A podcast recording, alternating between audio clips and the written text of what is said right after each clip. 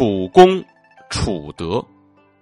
这个典故最早出自《说苑志公》，讲的故事是春秋时期的楚共王熊审，他的父亲正是赫赫有名的春秋五霸之一的楚庄王。公元前五九一年，一生戎马称霸中原的楚庄王病逝，楚共王继位。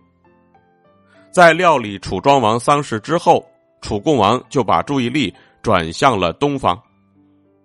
一方面选择和齐国结盟，另外一方面呢，继续指向晋国及其盟国。楚共王呢，在继位两年之后，利用楚庄王的声威，邀请各路诸侯呢结下了蜀之盟，使得楚国的霸业达到了最鼎盛时期。楚共王这个人平时最喜欢打猎骑射，所以呢，经常带着随从，骑着快马，拿着弓箭，在山野里面猎取各种各样的飞禽走兽。他当时呢，有一张非常好的弓，那是由人专门制作的，精美而且结实。楚共王对这张弓呢，也是爱不释手，每天都会让人专门擦拭一遍，还常常拿出来展示给别人看。每当打猎的时候呢，楚共王呢必然就会带着那张弓。有一天呢，他又去打猎，发现前面有猎物出现，就赶紧追赶。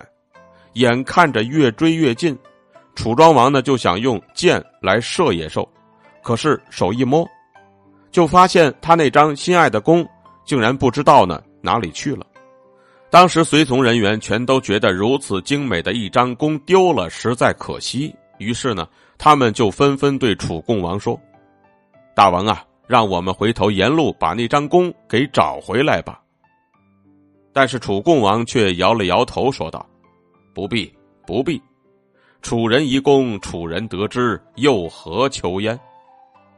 楚共王的意思就是说，不用再去寻找了。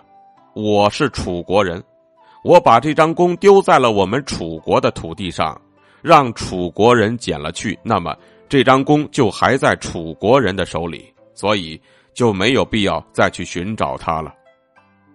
那些随从人员在听完之后呢，全都钦佩的说：“大王的话说的真是有道理呀。”正因如此呢，他们就没有再去寻找那张弓了。